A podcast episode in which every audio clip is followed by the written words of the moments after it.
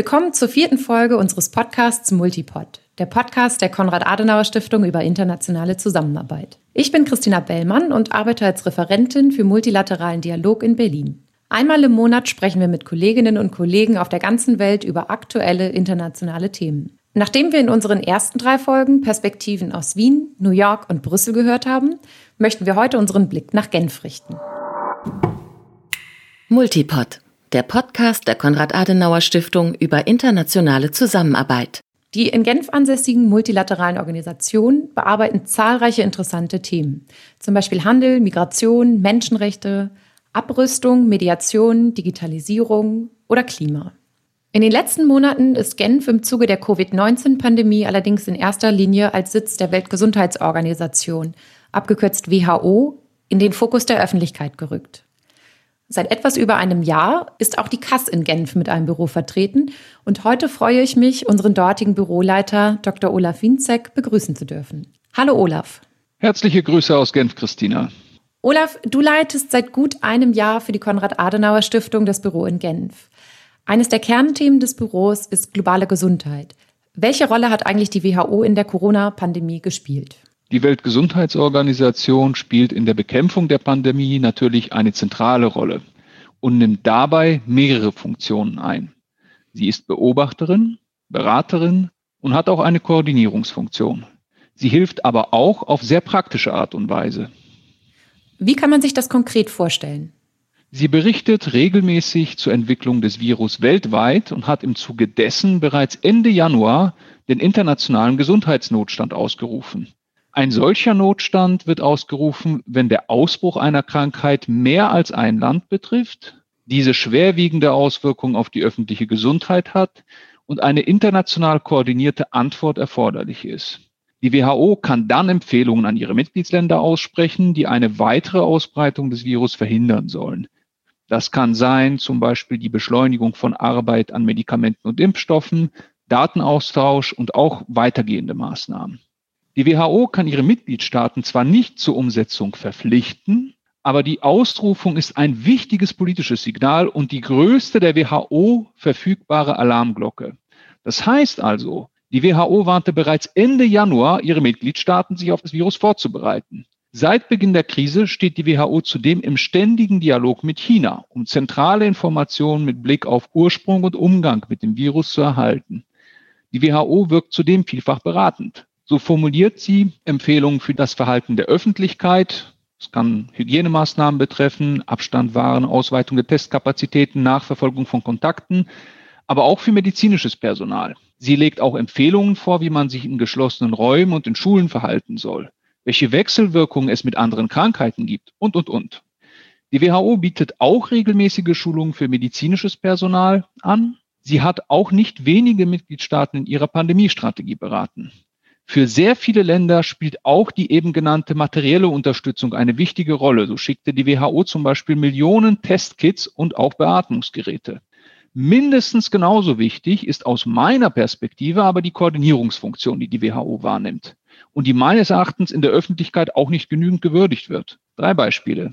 Bereits im Februar organisierte die WHO den sogenannten Forschungsblueprint. Das ist eine zweitägige Sitzung von Forschern und Wissenschaftlern aus der ganzen Welt, um zentrale Informationen über das Virus auszutauschen und Prioritäten zu definieren, auf die sich die Forschung nun konzentrieren müsse. Die Früchte dieser Koordinierungsarbeit werden natürlich erst Monate danach sichtbar, aber sind womöglich auch ein Grund, weshalb die Forschung zur Therapiemöglichkeit und zur Suche nach einem Impfstoff beschleunigt werden konnte. Ein zweites Beispiel ist der sogenannte ACT Accelerator, eine internationale Kampagne, die dazu beigetragen hat, dass Instrumente, also zum Beispiel Diagnostika, Therapeutika und auch die Suche nach einem Impfstoff gegen Covid-19 schneller entwickelt wurden. Und auch in der neuen Initiative COVAX, die einen möglichst gleichen Zugang zu einem Impfstoff weltweit ermöglichen will, ist die WHO eine von drei Organisationen, die diesen Prozess steuern. Ich gebe zu, äh, Forschungsblueprint, ACT Accelerator, COVAX, dieser Abkürzungssalat hört sich nicht besonders griffig und auch nicht besonders spektakulär an. Aber alle drei Initiativen waren und sind unglaublich wichtig und bei der Bekämpfung der Pandemie, bei der der Faktor Zeit ganz entscheidend ist, weltweit Ressourcen und Bemühungen zu bündeln. Du hast kurz die Frage der Entwicklung eines Impfstoffs angerissen. Welche Rolle hat die WHO denn hierbei? Sie hat vor allem indirekt Unterstützung geleistet durch die bereits genannten Initiativen, die eine gleichmäßige Verteilung eines Impfstoffs sicherstellen sollen und Forschung unterstützen. Daneben hat die WHO eine Rolle in ihrer eigentlich klassischen Funktion, die sie auch in anderen Gesundheitsbereichen hat. Das heißt, die einer Standardsetzungs- und Kontrollorganisation. So spielt die WHO eine wichtige Rolle dabei zu prüfen, ob ein Impfstoff alle relevanten Etappen durchlaufen hat, bevor sie ihn präqualifiziert. Das heißt, dass sie prüft, ob ein Impfstoff den WHO-Standards für Qualität, Sicherheit und Wirksamkeit entspricht. Zudem wird die WHO dann auch ein Expertengremium zusammenrufen, das die Resultate der klinischen Versuche analysiert und dann auch mit Blick auf die Wirkung in unterschiedlichen Alters- und Risikogruppen empfiehlt, ob und wie der Impfstoff gebraucht werden soll. Die WHO sieht sich trotz all dieser Aktivitäten, die du jetzt gerade skizziert hast, mit vielen Vorwürfen konfrontiert. Eine immer wieder zu vernehmende Kritik ist ja, dass die WHO sich zu unterwürfig gegenüber China zum Beispiel gezeigt habe. Der Vorwurf ist jetzt nicht komplett daneben, geht aber in der Zielrichtung etwas an der wahren Problematik vorbei. Das bisweilen schon fast unterwürfig wirkende Lob für Chinas ach so große Kooperationsbereitschaft durch den Generaldirektor der WHO, Dr. Tedros, ist in erster Linie nicht irgendeinem ausgeprägten China-Enthusiasmus, sondern der Abhängigkeit der WHO von den Mitgliedstaaten geschuldet. Das heißt, wenn die Mitgliedstaaten nicht die nötigen Daten übermitteln wollen oder die Zusammenarbeit verweigern, kann die WHO wenig ausrichten. Entsprechend versucht der Tedros durch öffentliches Lob Chinas, sich diese Zugänge zu schaffen. Abgesehen davon ist es nicht die erste und wird sicherlich auch nicht die letzte internationale Organisation sein, die sich davor scheut, einem großen Mitgliedstaat öffentliche Belehrungen zu geben. Es ist natürlich frustrierend, dass der Fähigkeit der WHO, die Ursachen des Virus zu erforschen, enge Grenzen gesetzt sind. So werden Teile der Untersuchung über den Ursprung des Virus von chinesischen Forschern geführt werden, komplett unabhängig ist die nun eingesetzte Faktenfindungsmission mithin nicht. Und man sollte daher auch keine überzogenen Erwartungen mit Blick auf die Ergebnisse haben. Das ist enttäuschend, aber auch hier gilt, die WHO kann nicht per falschem Experten ins Land abwerfen. China musste einer externen Untersuchung eben auch zustimmen und tat dies mit den entsprechenden Auflagen. Die WHO musste also eine sehr grundsätzliche Entscheidung treffen. Man entschied sich dafür, durch Verzicht auf öffentliche Kritik den Zugang zum Land und zu den wichtigen Informationen zur Bekämpfung des Virus zu erhalten. Aber nach außen hin leidet natürlich die Glaubwürdigkeit zu einem gewissen Grad, weil sie auch Raum für alle möglichen überzogenen Verschwörungserzählungen schafft. Es ist, wie gesagt, eine schwierige Balance. Deutliche Kritik gab es ja auch für den wenig souverän wirkenden Umgang der WHO mit Taiwan. Wenn man sich die Zahlen ansieht, hat Taiwan die Krise ja sehr gut gemeistert und könnte viel zur internationalen Diskussion beitragen. Allerdings ist der völkerrechtliche Status von Taiwan umstritten. Sich selbst betrachtet es ja als unabhängige Republik, während China Druck ausübt, dass Taiwan als Teil der Volksrepublik China gesehen werden soll. Und deshalb darf es gar nicht an der Weltgesundheitsversammlung teilnehmen. Also aus meiner persönlichen Perspektive ist es ein Unding, dass Taiwan erneut nicht bei der Weltgesundheitsversammlung teilnehmen durfte. Unter der Vorgängerin von Dr. Tedros war dies noch möglich. Aber das war eine andere Generaldirektorin, eine andere taiwanesische Regierung und auch eine andere globale Großwetterlage. Aber auch hier gilt, die große Mehrheit der Länder stützt die Position Pekings, das eine Teilnahme Taiwans nicht wünscht oder möchte sich zumindest nicht deswegen mit Peking anlegen. Aus WHO-Kreisen wird zudem betont, dass man trotz all dieser Beschränkungen in regelmäßigem Austausch zum Kampf gegen die Pandemie stehe. So hätten auch zwei Wissenschaftler aus Taiwan an dem Forschungsblueprint im Februar teilgenommen und sich eingebracht. Man kann gleichwohl sicher der Ansicht sein, dass hier ein stärkerer und vor allem demonstrativer Einbezug nötig wäre. Aber generell gilt, multilaterale Organisationen agieren nie in einem luftleeren Raum, sondern immer in einem globalen Umfeld. Ist dieses vergiftet, haben internationale Organisationen meist weniger Bewegungsspielraum. Und das gilt eben auch für die WHO. Eine andere Kritik ist, dass die WHO zu spät auf das Auftauchen des Virus reagiert habe, dass sie immer wieder verspätet Empfehlungen angepasst hat und sich teilweise in wenigen Wochen selbst widersprechen musste. Olaf, was würdest du zu diesen Vorwürfen sagen? Also mit Blick auf das Schrillen der globalen Alarmglocke gegen das Virus würde ich der WHO keinen Vorwurf machen. Vielleicht hätte man es eine Woche früher machen sollen. Okay. Aber als die WHO den internationalen Gesundheitsnotstand ausrief, gab es außerhalb Chinas noch keine Todesfälle. Dass dann die Mitgliedstaaten sich Zeit ließen und nicht genügend Ressourcen mobilisiert haben, um die entsprechenden Vorbereitungen zu treffen, ist nicht die Schuld der WHO.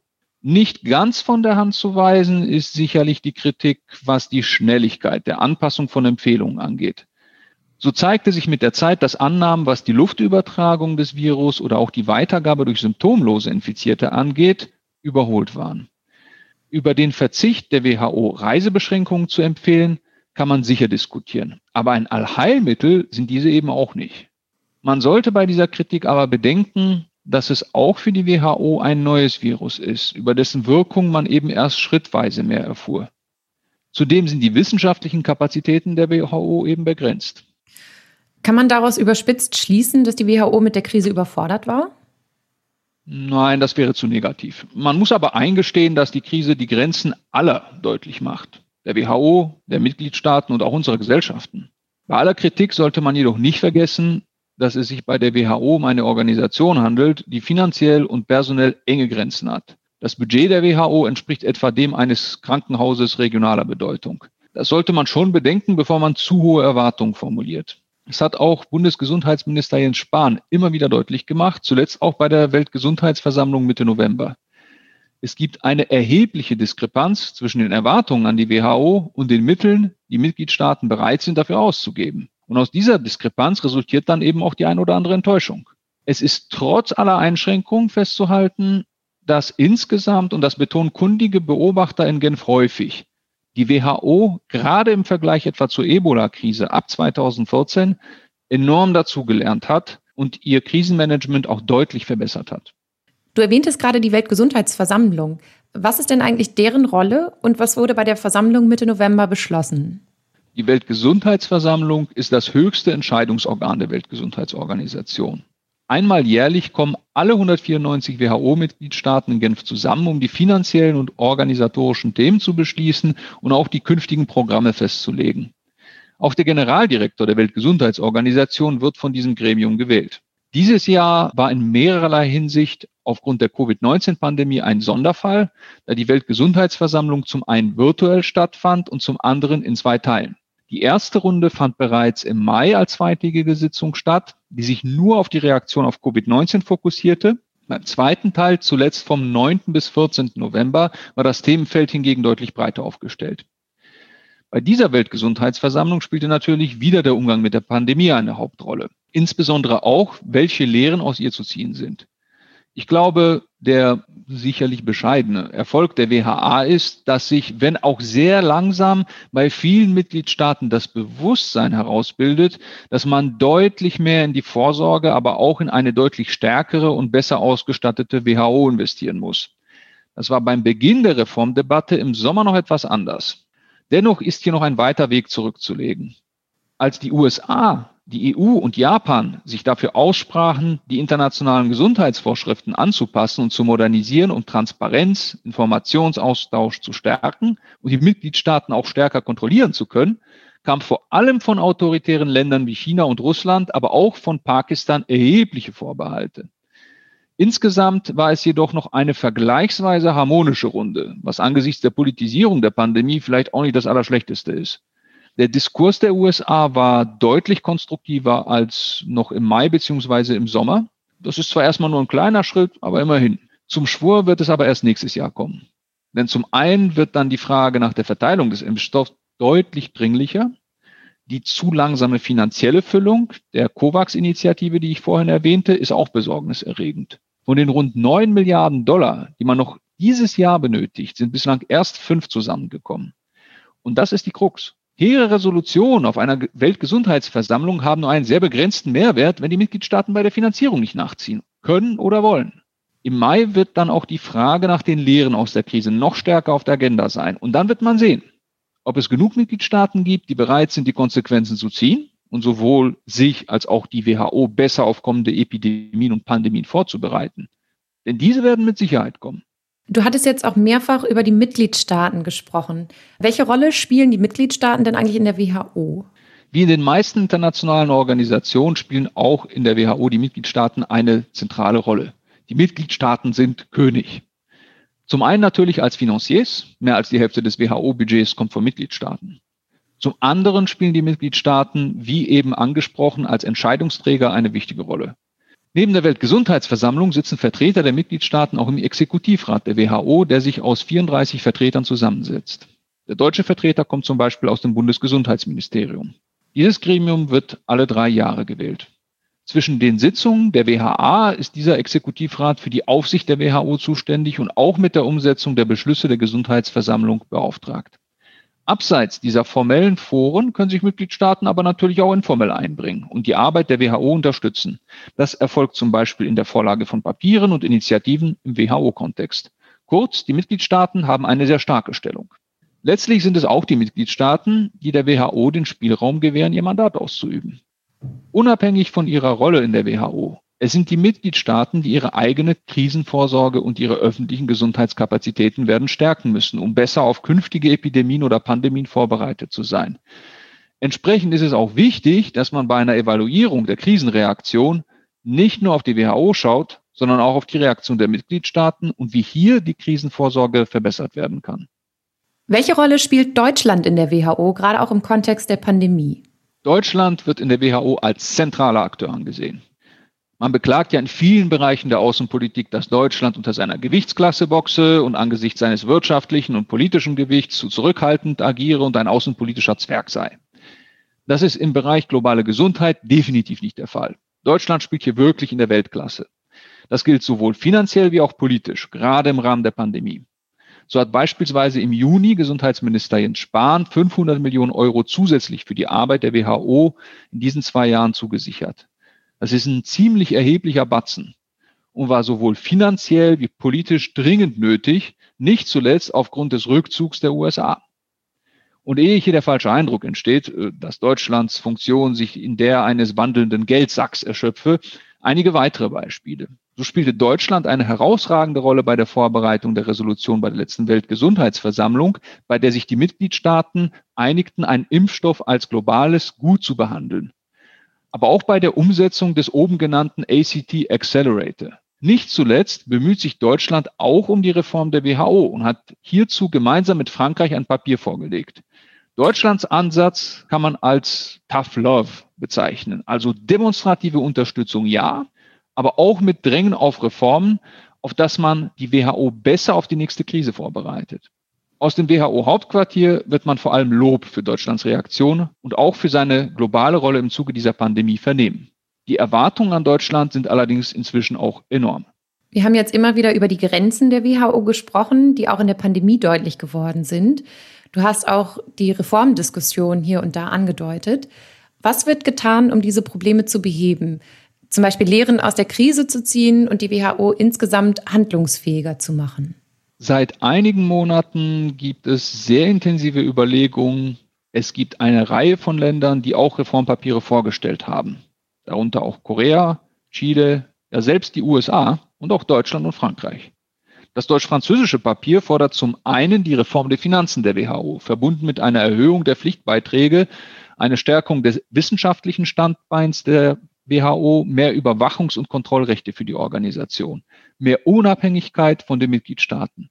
Wie du dir sicherlich vorstellen kannst, stoßen gerade die Forderungen der Erhöhung der Pflichtbeiträge in anderen Ländern auf ja, sehr mäßige Resonanz.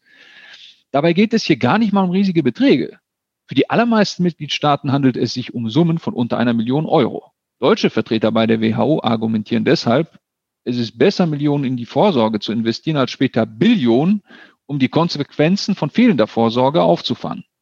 Wichtig wird nun sein, dass man die verschiedenen Reformvorschläge der unterschiedlichen Länder, die sich in einigen Punkten ja auch durchaus überschneiden, zu konzentrieren und abzustimmen. Das beginnt jetzt langsam im Hintergrund. Denn nur dann gibt es wirklich eine Chance, dass nächstes Jahr genügend politischer Wille da ist, um zu wirklichen Veränderungen zu kommen.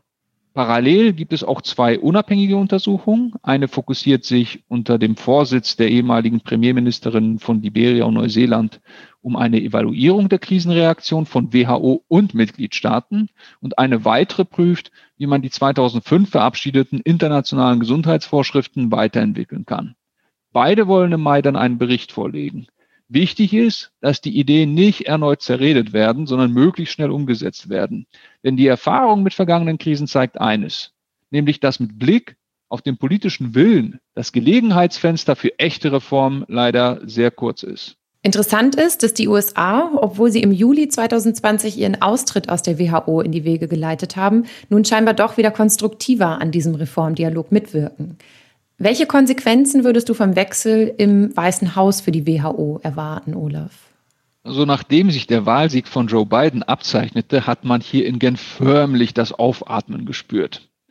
Die WHO war zweifelsohne eine der Organisationen, die besonders in der Kritik der US-Administration standen. Das gipfelte ja am Ende gar in der Einleitung des Austritts der USA aus der WHO. Biden hatte angekündigt, diesen Schritt zurückzunehmen. Das heißt, dass die USA auch weiterhin Mitglied der WHO bleiben werden. Die USA werden jedenfalls wieder konstruktiver mitwirken. Davon bin ich ziemlich überzeugt. Und das wäre auch sehr willkommen. Denn die USA sind sowohl finanziell wie politisch kaum zu ersetzen. Man sollte allerdings nicht davon ausgehen, dass die USA nicht auf Reformen drängen werden, mit dem Ziel einer Stärkung der Überwachungsfunktion der WHO. Ob das gelingt, ist unsicher. Für eine solche Reform wäre es jedenfalls auch im Sinne Deutschlands wichtig, dass die USA, Deutschland und Frankreich hier ihre Energien bündeln und gemeinsam auf eine Stärkung des Mandats der WHO beharren. Olaf, ganz herzlichen Dank für diese umfangreichen Einblicke in die Arbeitsweisen der WHO. Ich kann dein Schlusswort hier nur noch mal unterstreichen, dass die Stärkung des Mandats der WHO und auch das Vorantreiben der Reformen im kommenden Jahr ganz weit oben auf der multilateralen Agenda stehen sollten. Ich bedanke mich auch bei allen Zuhörern dieser Episode. Wir werden auch dieses Mal wieder Notizen und Links in die Show Notes stellen. Und über Fragen und Anregungen zum Podcast freuen wir uns auch sehr. Schicken Sie uns gerne eine Nachricht über Facebook, Instagram oder über Twitter. Bleiben Sie bitte gesund und abonnieren Sie uns in der Podcast-App Ihrer Wahl. Herzlichen Dank fürs Zuhören. Multipod, der Podcast der Konrad-Adenauer-Stiftung über internationale Zusammenarbeit.